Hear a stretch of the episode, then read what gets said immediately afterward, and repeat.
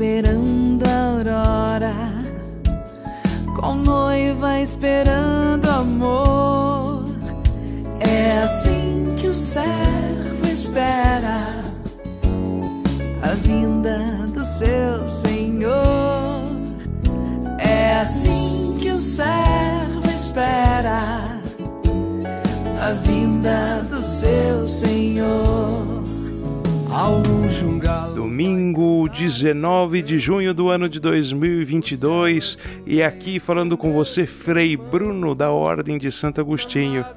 E está começando mais uma vez nosso podcast Vigia Esperando a Aurora, direto de Montevideo, no Uruguai. Deus abençoe você. Vigia esperando a aurora, qual noiva esperando amor.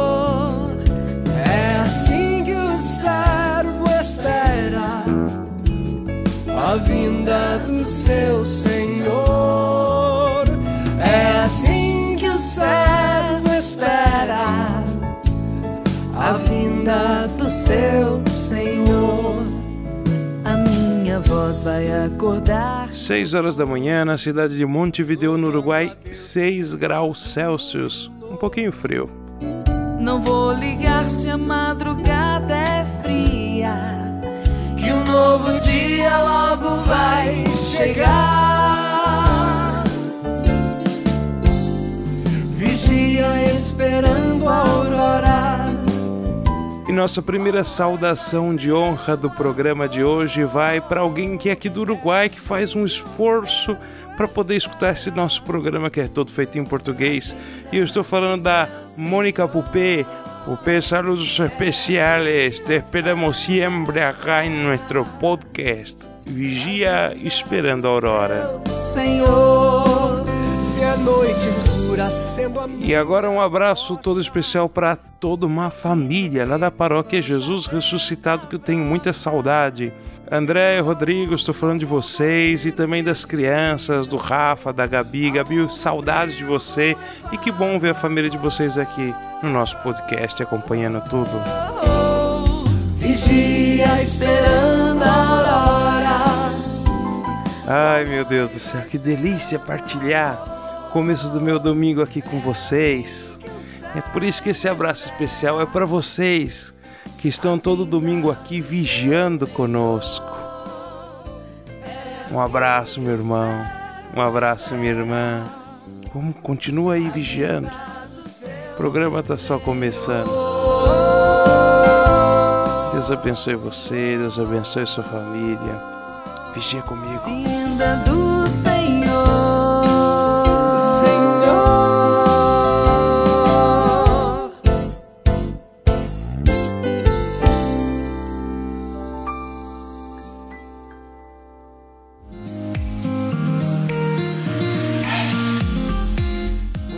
Bem, que alegria! Mais um Vigia Esperando a Aurora começando aqui depois dessa abertura oficial aí. Gostaria já de mandar um abração especial para o Frei Jean e o Frei Pedro Félix, que no dia de ontem foram ordenados sacerdotes. Então, são os neo-sacerdotes da nossa família, da Ordem de Santo Agostinho. E nós queremos com muita alegria oferecer nosso carinho todo especial a esses dois freis, não, não, não só nosso carinho, mas também as nossas orações. Frei Pedro, Frei Jean, Deus abençoe muito vocês.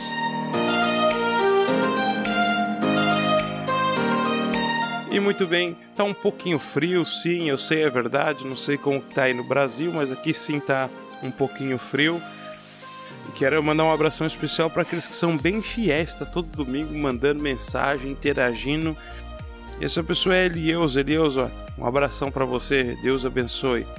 E não vou ficar enrolando não, porque hoje o programa tá muito legal e a gente precisa logo tomar. Vocês sabem que dá a hora, se a gente não tomar nosso remedinho, vocês já sabem o que acontece, né? A gente precisa tomar esse nosso remedinho para ignorância e chegou a hora dele. Catecismo em pílulas. Vai! Agora é com você, Catecismo em Pílulas Remédio para a Ignorância. A doutrina cristã em doses homeopáticas.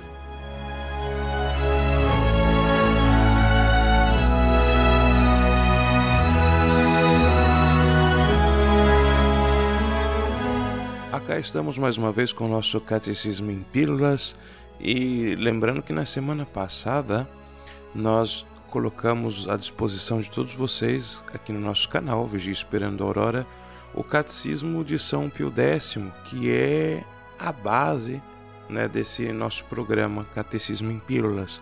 Então, nós estamos utilizando este catecismo para poder, vamos dizer assim, dar o arranque né, na, na resposta que, das perguntas que vocês têm enviado para nós.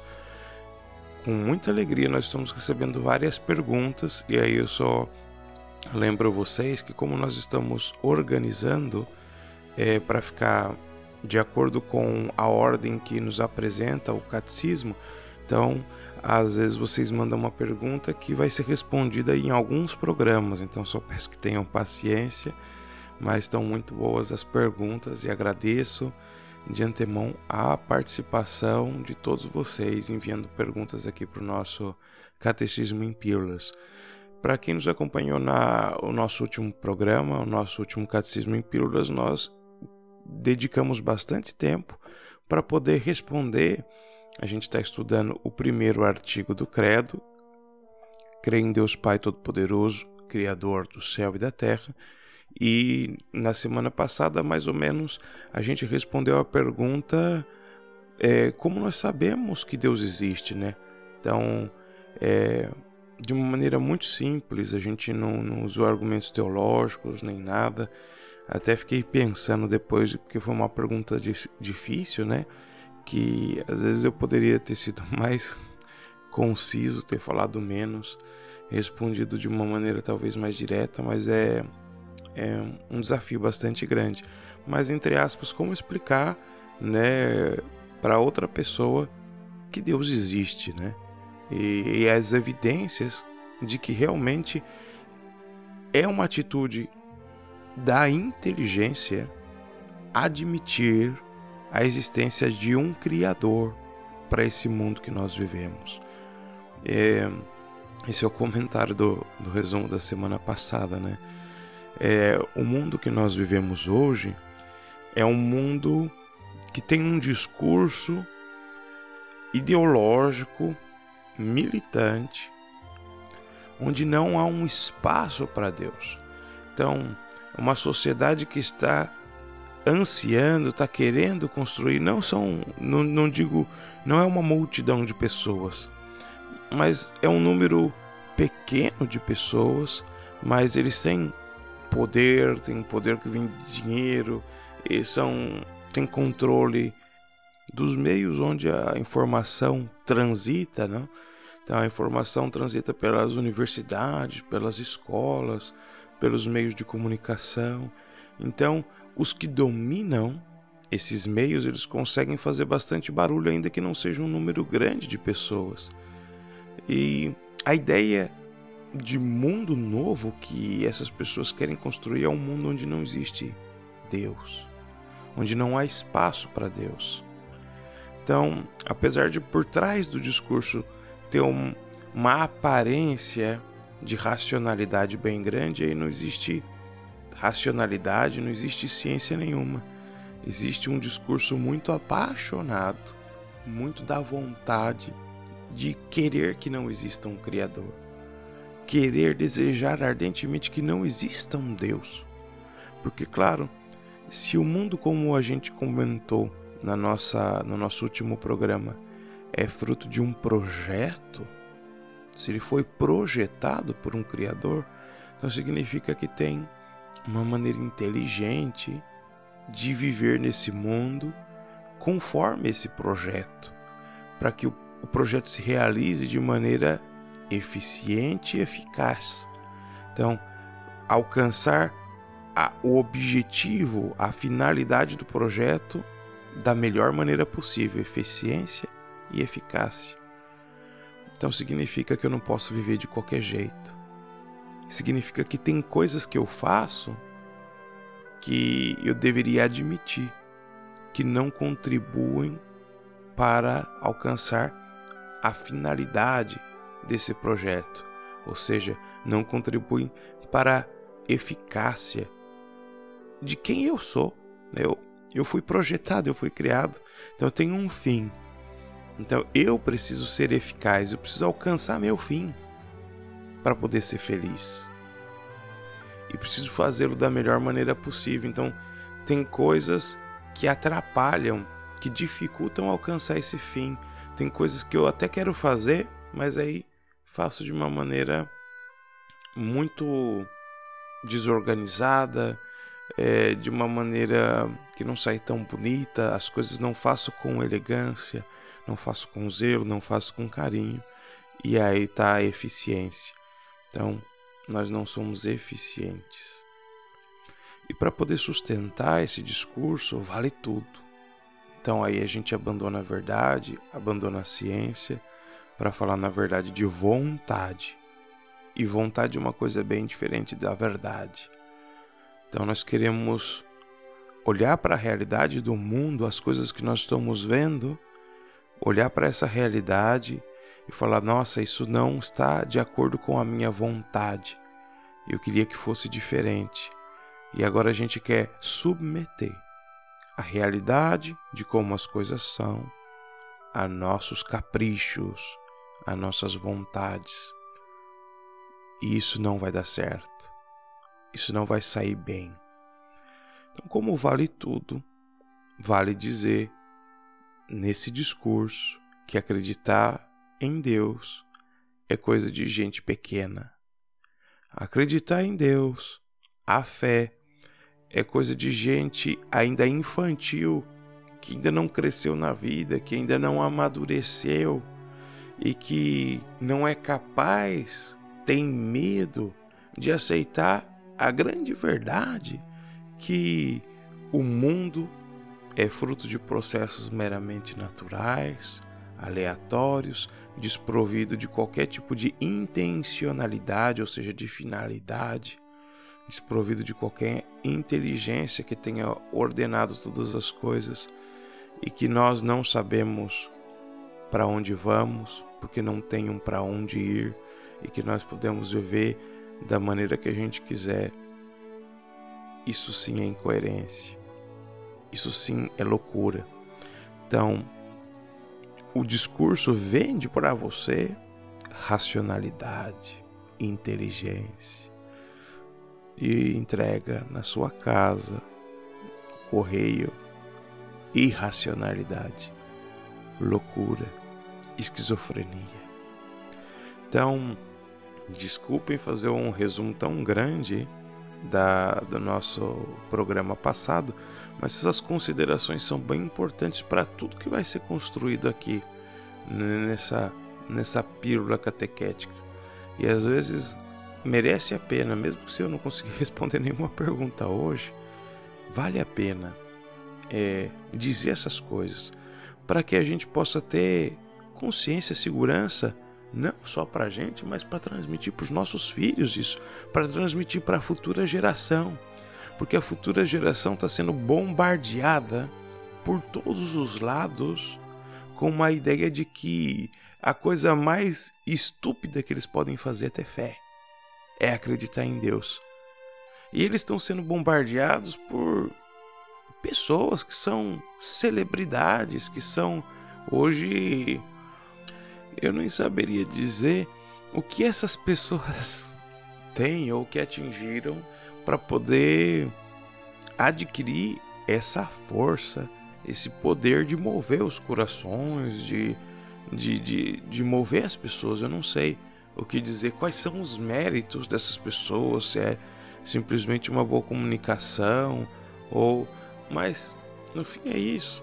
São celebridades as pessoas que estão modelando a alma da futura geração, a alma das nossas crianças. É certo que você não quer isso para sua família e por isso você precisa fazer alguma coisa. Por isso você precisa aprender bem, ter conhecimento para poder transmitir isso para os seus filhos. E isso não pode ser um conhecimento amador. A gente precisa saber do que fala, precisa ter fundamentos. Então, por isso vale muito a pena investir na nossa formação cristã.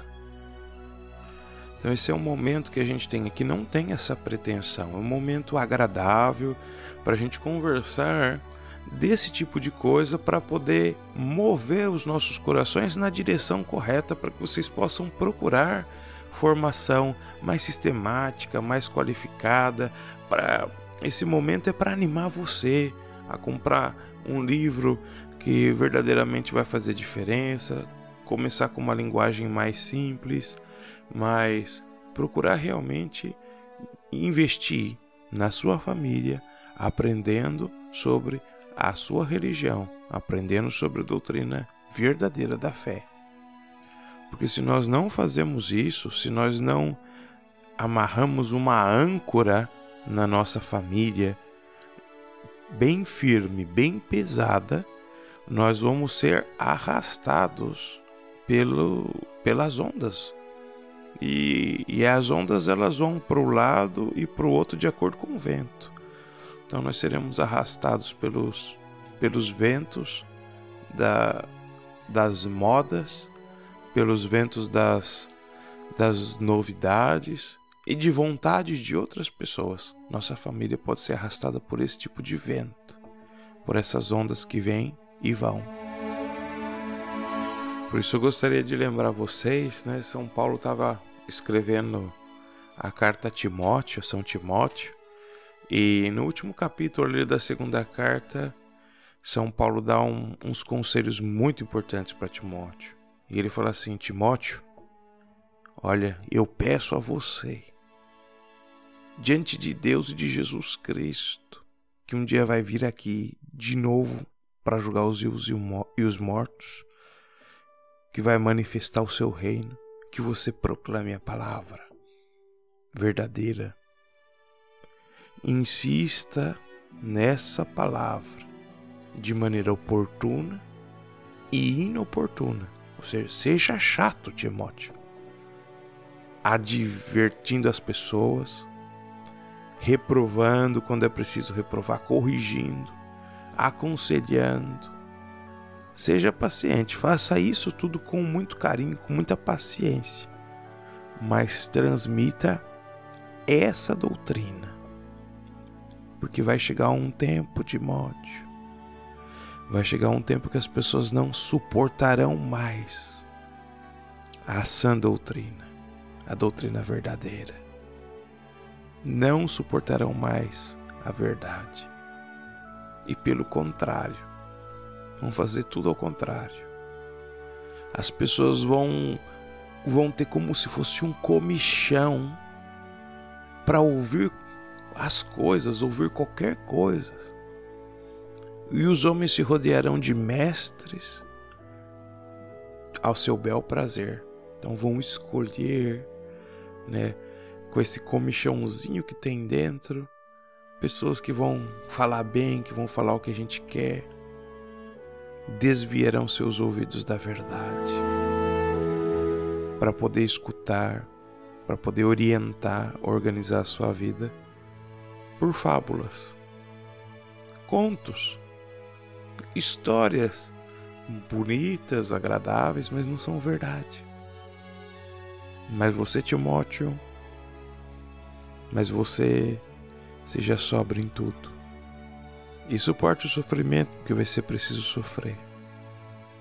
Mas se dedique a anunciar o Evangelho da verdade, até que ele se realize plenamente.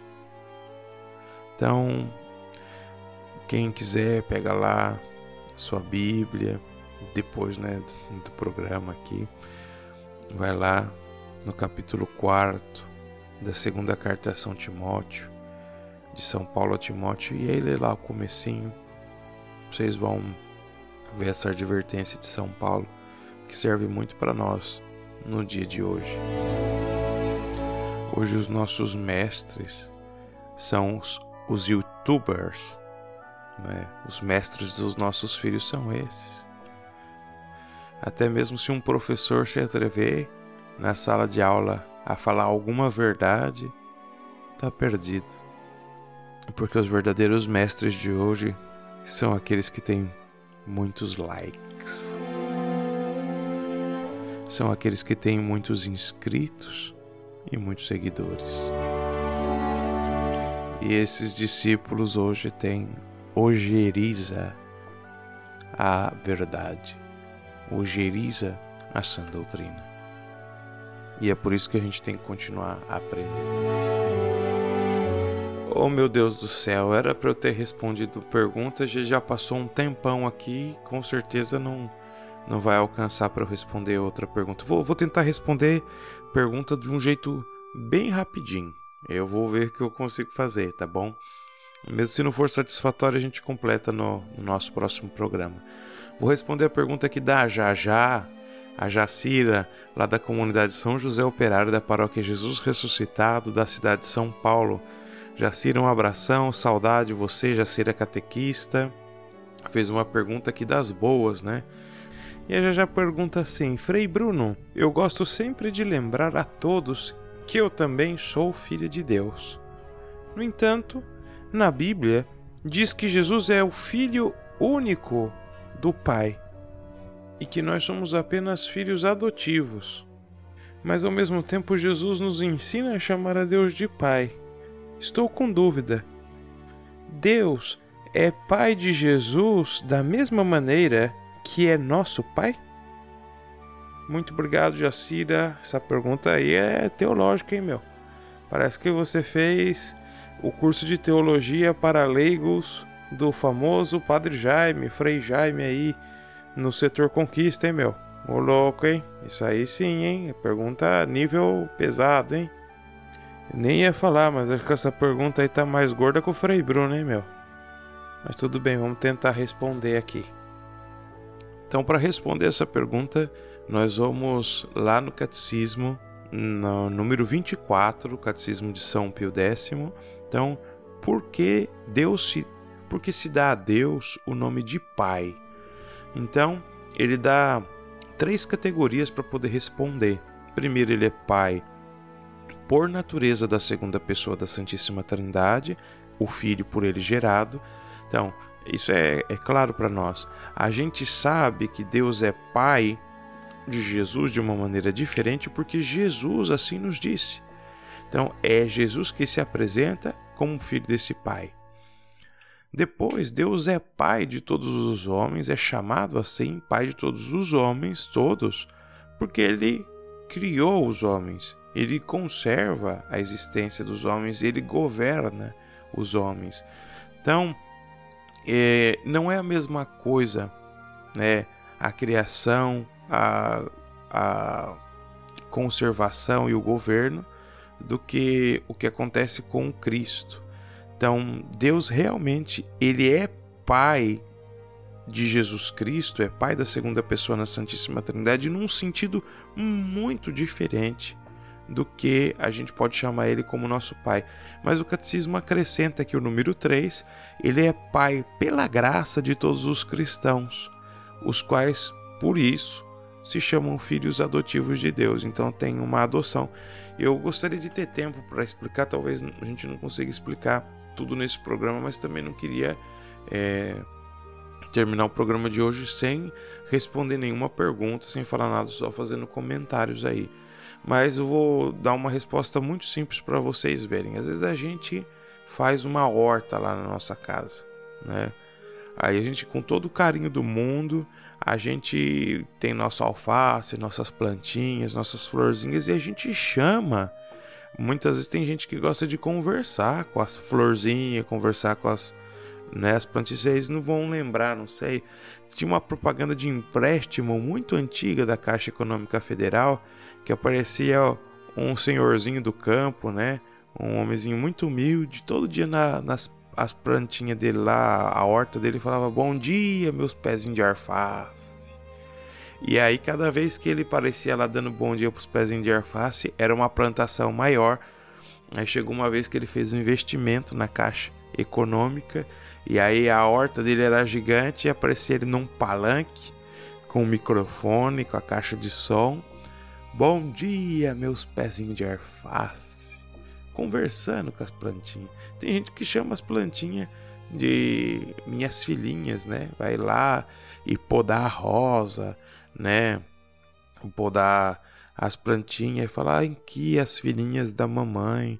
Então, a, a gente pode usar uma linguagem como essa, mas a gente tá fazendo uma analogia aqui. Uma rosa, uma horta, um negócio que eu tenho é que eu, eu posso até chamar de filho. De filho é uma rosa, até a gente cria cachorro, né? Muita gente cria gato, cachorro, os nossos animais de estimação, né? Quanta gente que tem um cachorrinho em casa e vocês sabem que o cachorro ele se comporta com uma idade é, como uma idade mental de, de, de a, um, a, analogia que a gente faz, né? De um cachorro como uma criança numa idade ainda que não, não tem fala, né? Então ele se expressa, ele tem sentimentos, ele expressa alegria, expressa carinho, né? Ele tem, claro, uma agilidade que uma criança não tem, uma destreza que a criança não tem, mas ele é aquela idade ele não tá no, ele não tem o raciocínio, então não vai falar, não vai argumentar com você. É, e a gente trata muitas vezes o cachorro como uma criança. Então a gente vai falar com o cachorro, a gente fala às vezes com aquela vozinha que a gente usa para falar com criança, né? Então a gente fala: Cadê o Toby? Tá o Toby? Vem, Toby, vem com a mãe, vem. Aí o Toby vem pula na gente assim: Aqui, cadê a barriguinha do Toby? Aí coça a barriguinha do Toby. Ai, o lindinho da mamãe. Ah, o lindinho da mamãe. Lindinho do papai. Aí o Toby vem, pula, lambe a gente. A gente fica todo feliz, né? A gente chama o cachorrinho de filho fala que a gente é a mamãe e o papai dele. Né? Mas uma coisa é você falar, é, você tratar o Toby de filho e falar assim: vem, cadê o filhinho do papai? E você olhar para o seu filho, que foi gerado né, da, dos seus, da sua mesma natureza, né? Então, se você é mulher, que foi gerado dentro de você, se você é homem, que foi gerado, tem ali, a partir de você, do seu material genético, né? Uma coisa é você olhar para seu filho e falar assim: filho, vem cá. Cadê o filhinho do papai? Cadê a filhinha da mamãe? Vocês conseguem enxergar que existe um abismo, né? Entre olhar para uma criança que foi gerada a partir de você e chamá-la de filho, porque ela é da sua natureza, ela tem a mesma natureza humana que você tem, do que você olhar para o seu animal de estimação, o Toby, e falar: Toby, vem com papai. Do que você olhar para as para as, as flores do seu jardim e falar: cadê as lindinhas da mamãe? Existe um abismo gigantesco nessa linguagem. Né? Então, sim, Deus, ele é pai de Jesus num sentido muito mais profundo, que eles compartem compartilham a natureza divina. Então, Deus olhar para Jesus e falar, igual a gente escuta no Evangelho: Eis aqui meu filho amado. E Deus olhar para nós quando nós chamamos Pai Nosso que estais nos céus, existe um abismo gigantesco. A nossa natureza para a natureza divina de Jesus Cristo, existe um abismo infinito. E a maravilha da nossa fé é que esse abismo infinito foi superado através da encarnação do Verbo. A encarnação de nosso Senhor Jesus Cristo fez com que um abismo infinito fosse superado em uma única pessoa, porque em Jesus está uni, estão unidas as duas naturezas, a natureza divina que Jesus, que é a pessoa divina de Jesus compartilha com o Pai e o Espírito Santo, e a nossa natureza humana. Existe um casamento aí. E outro dia a gente fala disso. O nosso programa não ficar muito grande. Mas um pouco essa tentativa de responder muito rápido a pergunta da Jajá. Deus abençoe vocês e a gente se encontra no nosso próximo Catecismo em Pílulas. Tchau!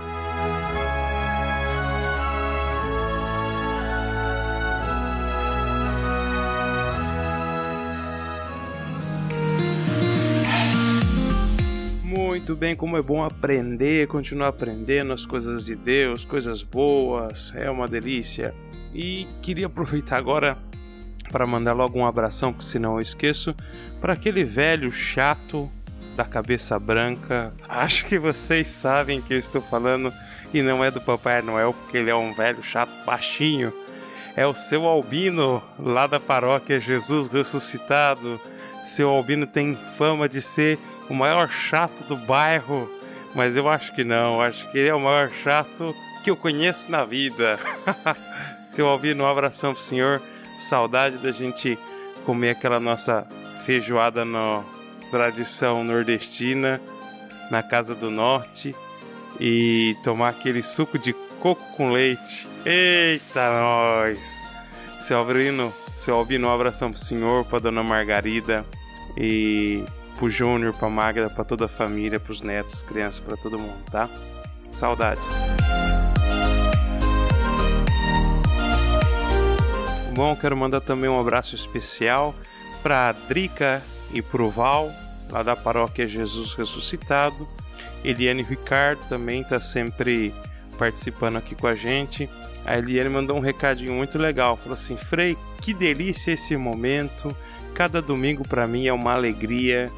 E esse remedinho aí que a gente toma para ignorância, ter overdose de sabedoria, é bom demais. Muito bem, obrigado Eliane, Ricardo. Deus abençoe vocês e as crianças também, tá?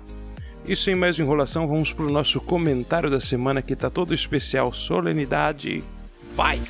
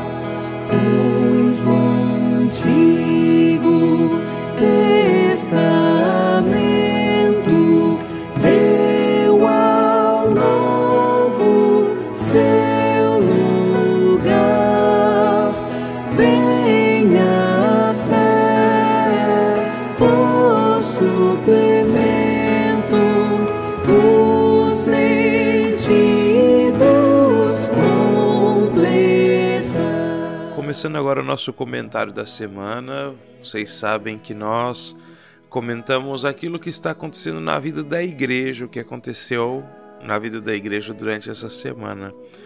Então, claro que nós não poderíamos deixar de falar nessa edição do Vigia Esperando a Aurora do Corpus Christi, a solenidade de Corpus Christi, que na igreja no mundo inteiro foi celebrada, claro, com algumas diferenças. Digo isso a vocês porque porque é uma solenidade muito importante.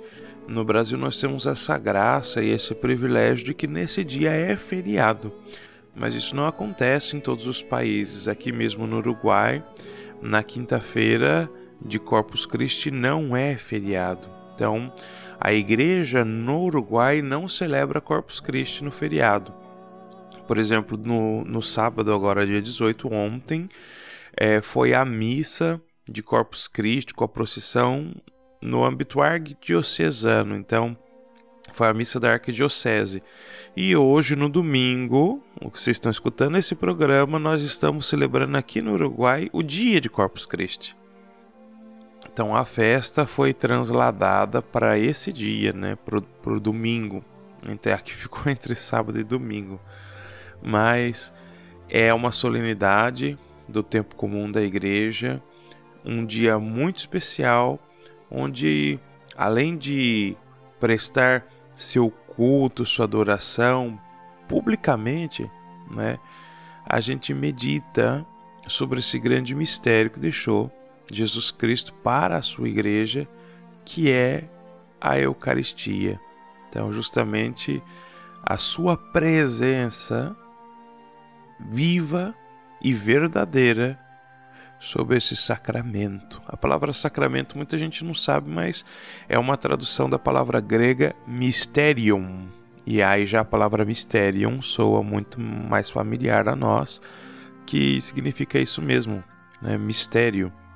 Os sacramentos são mistérios de como Deus atua salvando as almas, né? Como Deus, a maneira que Deus utiliza para nos salvar. Então, é Deus tocando verdadeiramente com a sua com a sua graça. Então, quando a gente sempre quando a gente fala de graça, a gente está falando de algo verdadeiramente da natureza de Deus. Então, é algo divino, algo que não existe, não está no nosso mundo, mas vem de fora, vem direto de Deus e toca, atua, exerce poder, força sobre nós. Então, Aí um dia a gente vai aprender isso também no Catecismo em Pílulas, os, os, os Sete Sacramentos, mas de maneira especial, nesse dia nós meditamos sobre o sacramento da Eucaristia. E o que nós celebramos a, nesse, nesse, nesse grande mistério? Veja, a gente tem na Eucaristia um presente extraordinário, porque Jesus inaugura uma nova forma de presença que está plenamente condizente, está de acordo com a maneira que nós, humanos, percebemos e interagimos com as coisas como elas são. A natureza humana, ela é uma natureza composta. Então, ela está formada por partes. Então, nós temos uma parte espiritual, temos uma parte material. Essas partes juntas compõem a nossa natureza. Por isso, quando nós a morte é uma separação. Então, quando a gente morre, então a gente se decompõe, né? Então, tanto as células elas se fragmentam, elas estavam unidas e elas começam a se decompor, se fragmentar, se dividir elas não, não têm mais união, integração entre elas, o corpo se decompõe, mas também a, a nossa natureza é decomposta porque a alma se separa do corpo. Portanto, é a partir dessa natureza composta, matéria e espírito, que a gente se relaciona com as coisas. O sacramento da Eucaristia é uma revolução para o mundo espiritual, para a mística, para o nosso relacionamento com Deus. Em algumas palavras assim muito grosseiras, a gente poderia dizer que é um tipo de muleta, um tipo de apoio que busca superar essa dificuldade física, material, para que a gente possa se relacionar com Deus, que é um ser puro espírito. Isso acontece de modo excelente na própria encarnação do Verbo, na própria encarnação de Jesus que se fez carne, que se fez matéria, que se tornou visível. No entanto, além disso, de Jesus vir para a terra ensinar, falar, fazer as coisas, ele veio para que nós pudéssemos nos unir com Deus. Então, a nossa salvação consiste na nossa união com o Criador. E como isso vai acontecer agora, depois da encarnação do Verbo? Através da nossa união com Cristo, vivo e morto e ressuscitado. Então nós precisamos nos unir a esse Jesus para nossa salvação. Então o sacramento da Eucaristia responde a essa nossa necessidade de união com Ele para poder ter vida. Então, de uma maneira extraordinária, totalmente divina, por isso só pode vir de Deus, uma sabedoria tão profunda, a maneira escolhida por Deus para estar presente entre nós e promover essa união com Deus, está justamente um sinal material, visível, palpável, não só num sinal material, mas um sinal material que é um alimento que é comível. Nós comemos esse sinal, esse sacramento, esse mistério, o que vai perfeitamente de acordo com o, que acontece quando a gente se alimenta de qualquer outro alimento. Então, quando a gente come, nós estamos buscando nutrir nossas células. Então, escondido né, naquele alimento que a gente vai mastigar, aquilo que a gente vai beber, estão os nutrientes que depois de devidamente processados no nosso corpo, assimilados ao nosso corpo, vão comunicar a nós vida. Se a gente não come, se a gente não se nutre, porque você pode até comer, mas se você come coisas falsas, comida falsa, se você come coisas que não têm nutrientes, você vai se estar desnutrido e também não vai ter saúde. Se você come coisas que não têm nutrientes, então você está comendo morte. Ou seja, aqui nós estamos nos alimentando de Deus. O próprio sacramento tem essa pedagogia, onde realmente a gente se alimenta de algo sagrado e aí está o que a gente precisa para nutrir a nossa vida espiritual. Que nós precisamos para nutrir a vida espiritual é o próprio Deus, porque Deus é amor, nos ensinou São João. Através da Eucaristia, nós aprendemos a alimentar-nos do amor, que é o que a gente precisa fazer. Crescer em nós para poder se unir. O amor é que une as pessoas. O amor é que aproxima as coisas. Nós precisamos estar próximos de Deus, amar a Deus. Então, a gente precisa conhecer a Deus para poder amá-lo, para poder ser salvo.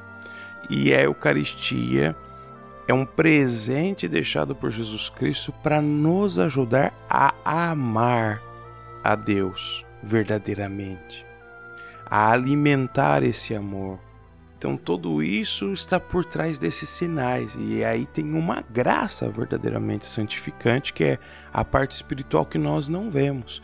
Então o sacramento está muito inconforme com a nossa dinâmica, a dinâmica da nossa natureza humana, como nós funcionamos, o que é muito divino, está plenamente em harmonia com o que a gente vê na, em como o mundo todo funciona, na, na organização do universo, do cosmos. E é por isso que a gente tem que comungar bem.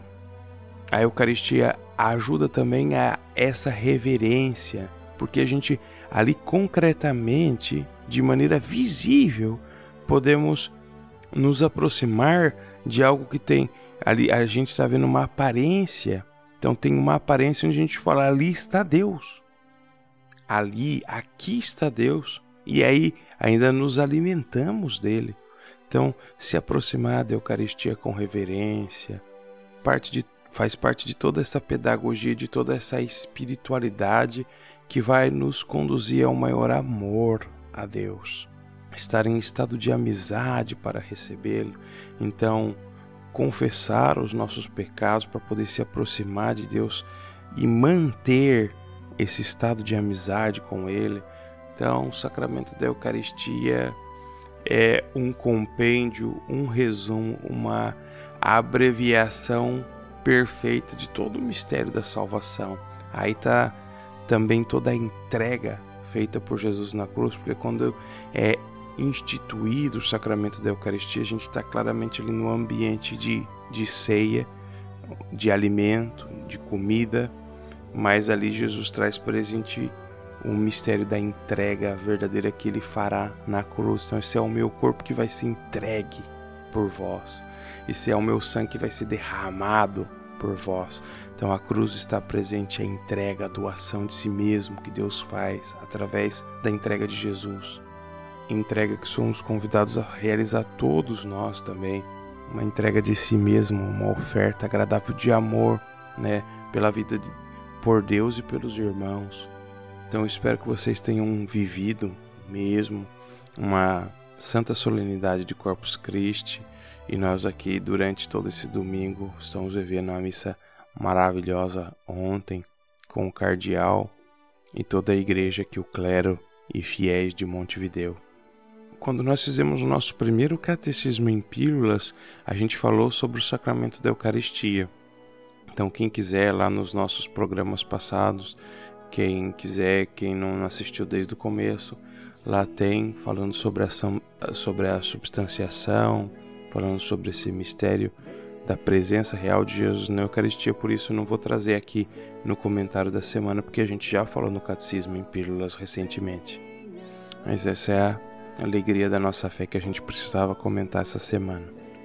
Adorem a Eucaristia, venerem o mistério e comunguem e amem a Deus, porque é, é esse o grande convite de Jesus para esse sacramento. Que a gente cresça dia após dia, missa após missa, Eucaristia após Eucaristia, no amor de Deus, no amor a Deus.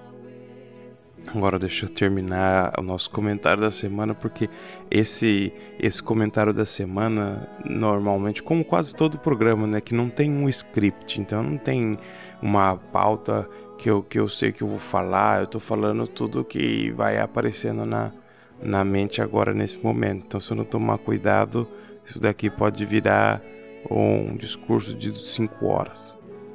Então, Deus abençoe vocês aí e que Deus nos dê a graça de ser verdadeiros adoradores.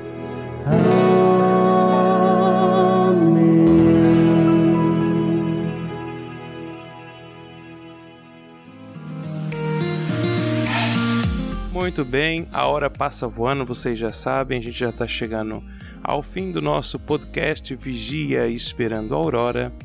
Quero só mandar agora um abração para G Domingos, para o Cido, para o João, para Maria é, o pessoal tem participado, enviado perguntas pro Catecismo em Pílulas.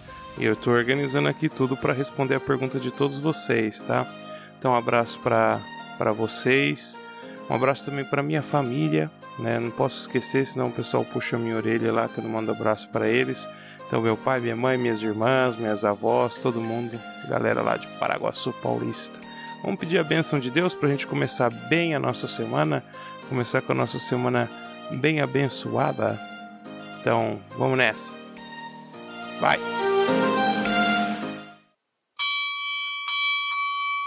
Pangelingua gloriosi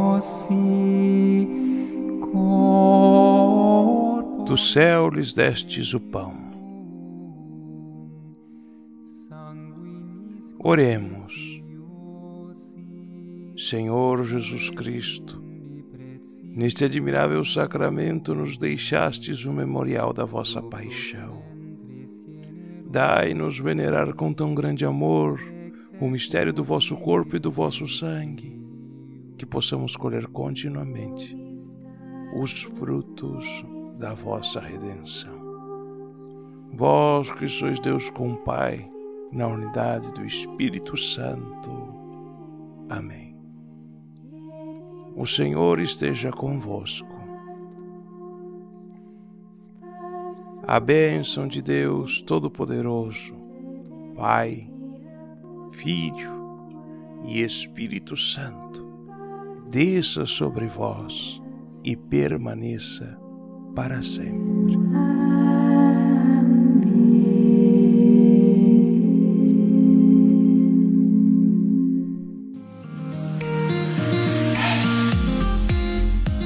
Pessoal, agora não tem o que fazer mesmo, a gente tem que ir embora, já chegou a hora da gente se despedir. Escuta, eu fiquei, vocês sabem que quando a gente termina o programa, a gente sempre tenta batizar alguma música, né? É, fazer uma releitura, uma interpretação é, de alguma música secular. Então não vale, no final do programa, não vale música, nem música piedosa, nem música litúrgica. Então tem que ser uma música secular mesmo. Só que essa música, essa música é uma sugestão do Frei Wesley. Tá falando, Frei Wesley, que música que a gente vai colocar é, no Vigia Esperando a Aurora no final do programa dessa vez, hein? E aí, Frei Wesley me surpreendeu com uma sugestão muito boa que não ficou nem difícil catequizar essa música, porque essa música ela já é ela já é demais.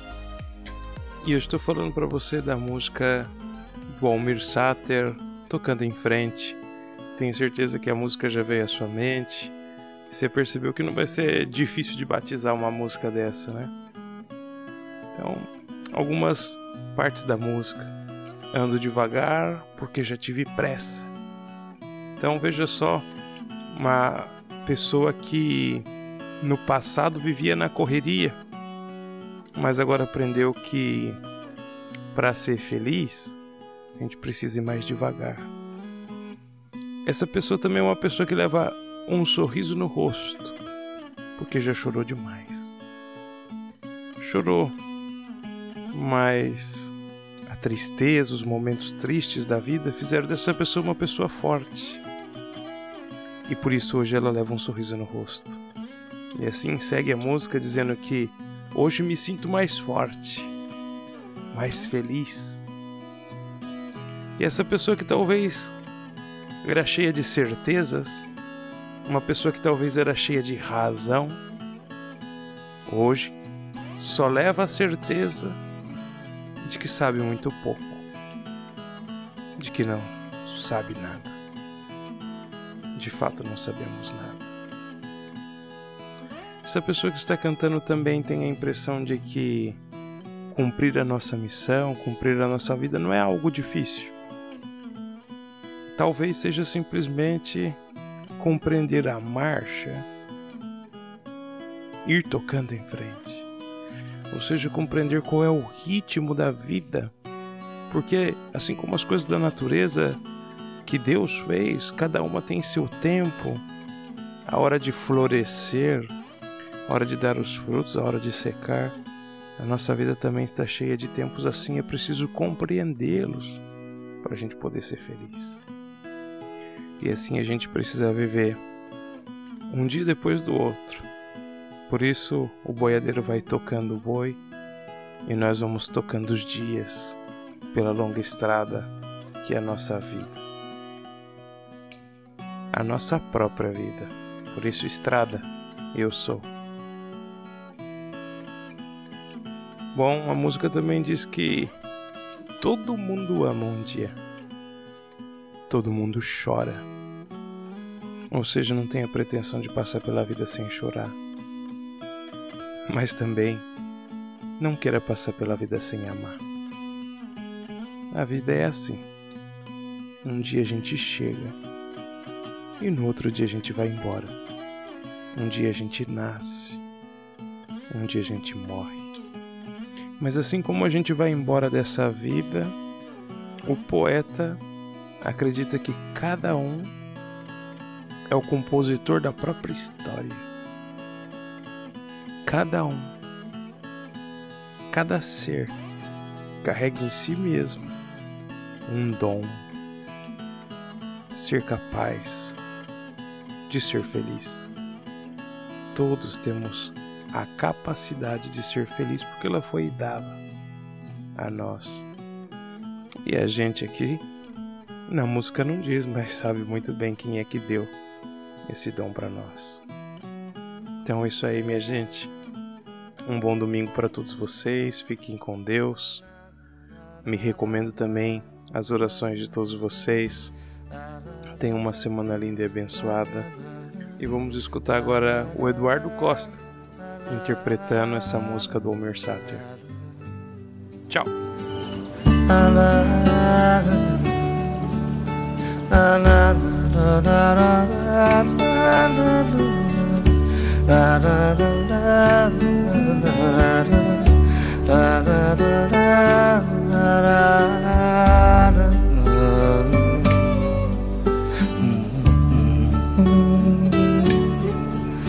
love.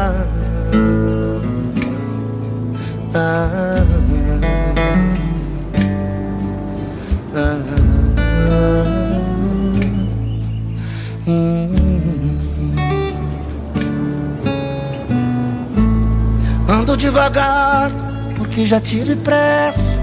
Levo esse sorriso, porque já chorei demais. Hoje me sinto mais forte, mais feliz, quem sabe. Só levo a certeza de que muito pouco eu sei. eu nada sei.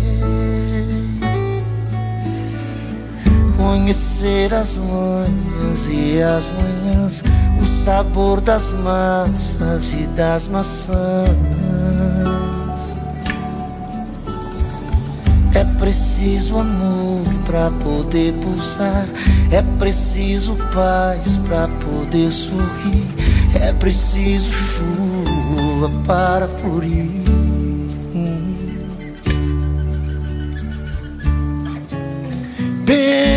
Que cumprir a vida seja simplesmente compreender as marchas, ir tocando em frente. Como um velho boiadeiro, levando a boiada, eu vou tocando os dias.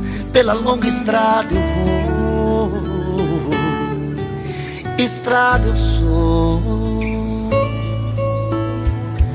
Conhecer as manhãs e as manhãs, o sabor das massas e das maçãs.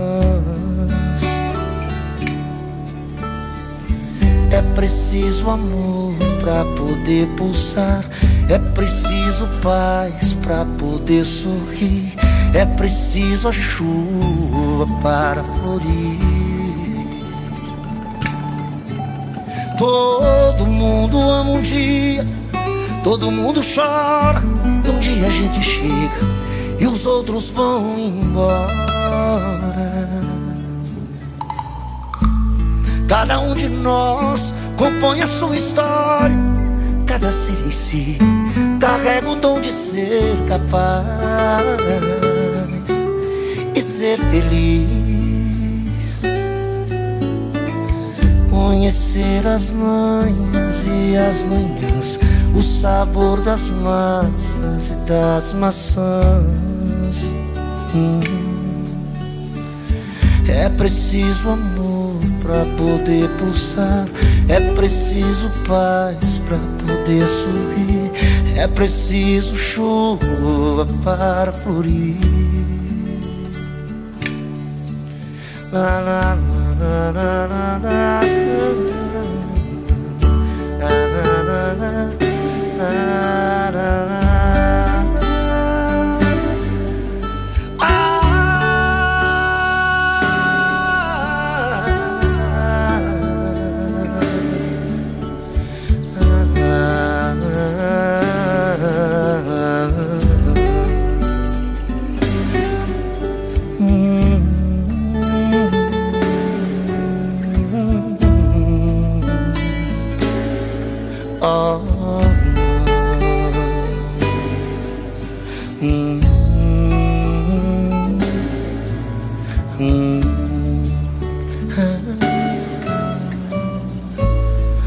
Devagar, porque já tive pressa e levo esse sorriso, porque já chorei demais. Cada um de nós compõe a sua história, cada ser em si carrega o dom de ser capaz e ser, ser feliz.